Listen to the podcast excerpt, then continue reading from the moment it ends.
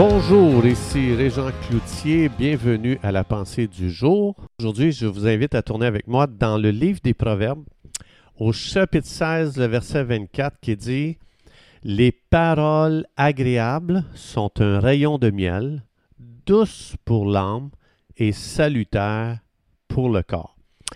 L'Esprit de Dieu ici euh, nous enseigne combien nos paroles sont très, très, très puissantes donc, euh, je suis dans une série sur les confessions, la, puissance des paroles que l'on donne. Et euh, on a tous expérimenté, je pense, euh, tu te lèves le matin, quelqu'un donne une parole blessante en te levant. On sait tous que cette parole a le pouvoir de gâcher notre journée. Notre journée, elle devient longue, pénible, mais si on se lève le matin puis on reçoit une parole d'amour, une parole pleine d'encouragement, tellement tendre, comment ça aussi, ça peut mettre un setup pour une journée agréable, une journée qui va passer vite, une journée de victoire, une journée de joie facile à traverser? Il faut savoir que l'atmosphère dans nos maisons, c'est le produit de nos paroles. L'atmosphère dans mon couple, c'est le produit de mes paroles l'atmosphère dans toutes les sphères de, ma vie dépend de mes paroles. Dans Matthieu chapitre 12, verset 37, Jésus a dit, Par tes paroles tu seras justifié et par tes paroles tu seras condamné. Autrement dit, l'Esprit nous enseigne qu'on peut faire travailler nos paroles en notre faveur.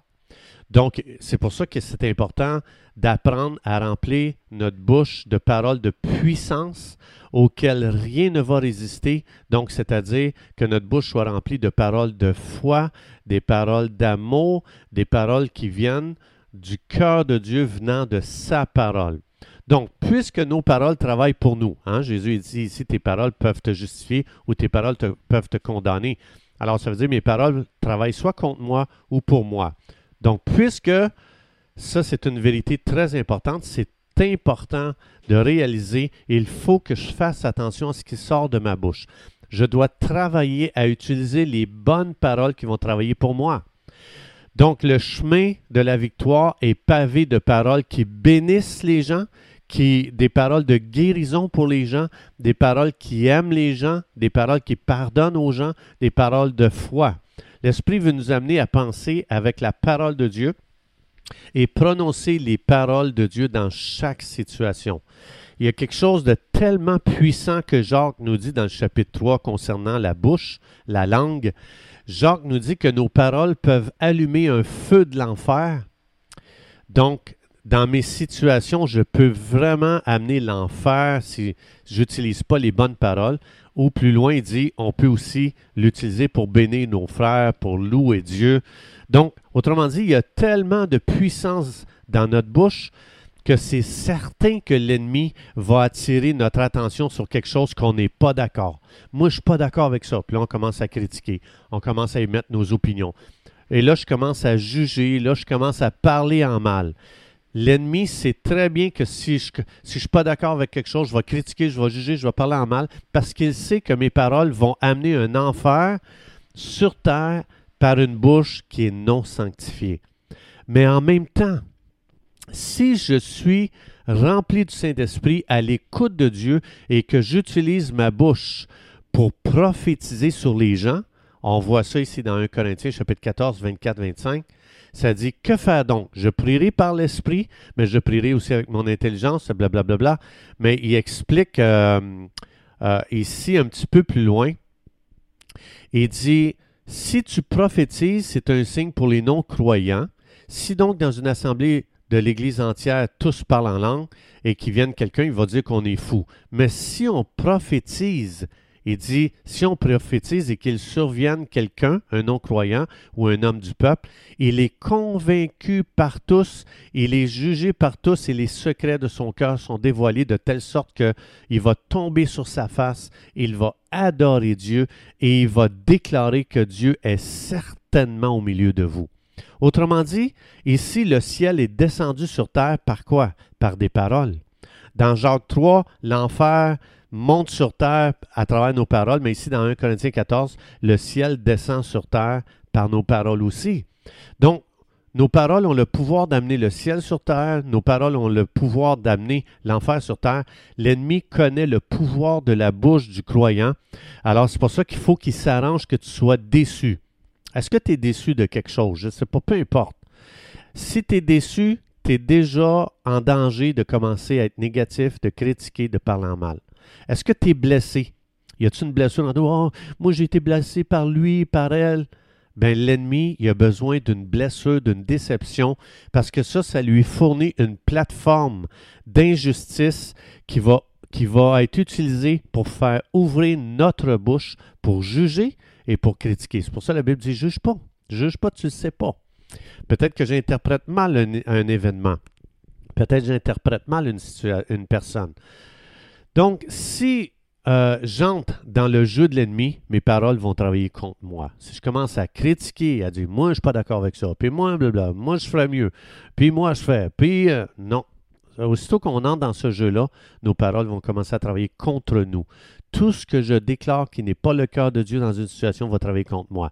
Donc avant de parler, c'est important que je tourne ma pensée vers ce que Dieu dit dans sa parole et que je dis, Saint-Esprit, qu'est-ce quelle parole je peux amener ici? Quelle parole de vie? Parce que la Bible dit, ce sont des paroles de vie. Jésus dit, mes paroles sont esprit et vie. Saint-Esprit, quelle parole je peux donner ici dans la situation qui va travailler pour nous? Éphésiens 4, 29, 30, il dit, qu'il ne sorte de votre bouche aucune parole mauvaise, mais s'il y a lieu quelques bonnes paroles qui servent à édifier, qui communiquent une grâce à ceux qui l'entendent. Alors tout de suite après, regarde bien qu'est-ce qu'il va dire après nos paroles. N'attriste pas le Saint-Esprit de Dieu par lequel tu as été scellé pour le jour de la rédemption. C'est intéressant de voir que le Saint-Esprit est tellement sensible à ce qui sort de notre bouche. Donc, chaque parole ici, ce texte nous explique, chaque parole affecte le Saint-Esprit ou ça le rend joyeux, ou ça le rend triste. Et on sait très bien que si le Saint-Esprit est attristé dans notre vie, faut oublier la bénédiction. Faut oublier la bénédiction de la joie, de la paix, de l'amour, de la patience, de si, dans Galates 5, 22, le fruit de l'Esprit. Si le Saint-Esprit est attristé à cause de mes paroles, je, peux oublier tous les fruits qui viennent de lui. Donc, autrement dit, ma bouche a un pouvoir extrême de rendre ma vie soit misérable ou de me faire entrer dans la vie la plus extraordinaire qui soit. Alors même Pierre, 1 Pierre 3.10, il dit, si quelqu'un en effet veut aimer la vie, et s'il veut voir des jours heureux, aimer la vie, avoir des jours heureux, qu'il préserve sa langue du mal. C'est fou comment la qualité de ma vie dépend de ma bouche, de ce qui sort de mes lèvres. Il dit qu'il préserve sa langue du mal. Autrement dit, on réalise peut-être pas assez que notre qualité de vie, notre condition de vie vient de, des paroles qui sortent de notre bouche. C'est pour ça que c'est tellement puissant que la Bible dit tu peux amener l'enfer sur terre par tes paroles, mais la Bible dit aussi tu peux amener le ciel sur terre. Chaque croyant doit chaque jour prendre une décision, dire Qu'est-ce que je veux aujourd'hui? Est-ce que je veux le ciel sur terre? Ô oh Dieu, ô oh Dieu, donne-moi de prophétiser, d'amener le cœur de Dieu pour les gens. Donne-moi. Puis l'effet de la prophétie, dans 1 Corinthiens 14, l'effet de la prophétie, il y a trois choses qui dit. La prophétie encourage, la prophétie exhorte et la prophétie réconforte. Donc, ça veut dire, c'est bon. C'est, quand on prophétise, quand on est à l'écoute de Dieu, que Dieu nous donne une parole pour quelqu'un, ça va tellement bénir sa vie et, on le sait très bien, une personne bénie va bénir les autres. Donc aujourd'hui, on a besoin d'être connecté à Dieu. On ne peut pas vivre ce genre de vie en étant déconnecté de Dieu. Ça ne se fait pas. Donc, si on veut que notre bouche amène le ciel sur terre, j'ai besoin aujourd'hui d'être assis sur les genoux de Dieu et de dire Dieu, je veux entendre ta voix pour ma vie et je veux aussi entendre ta voix pour les autres. Donc, pour prophétiser sur les autres, pour amener l'encouragement, pour amener l'exhortation et pour amener le réconfort. Fait que chacune de mes paroles amène la personne à baigner dans une ambiance du ciel aujourd'hui. Boy, qu'il y a tellement de puissance dans notre bouche. Et c'est pour ça qu'on peut aujourd'hui la consacrer à Dieu, la mettre à part pour Dieu et que Dieu l'utilise puissamment. Chers amis, c'est tout le temps que nous avions. Je vous souhaite une belle journée à confesser les bonnes choses et à donner des paroles qui vont travailler en votre faveur. Et du voulant, on se retrouve demain.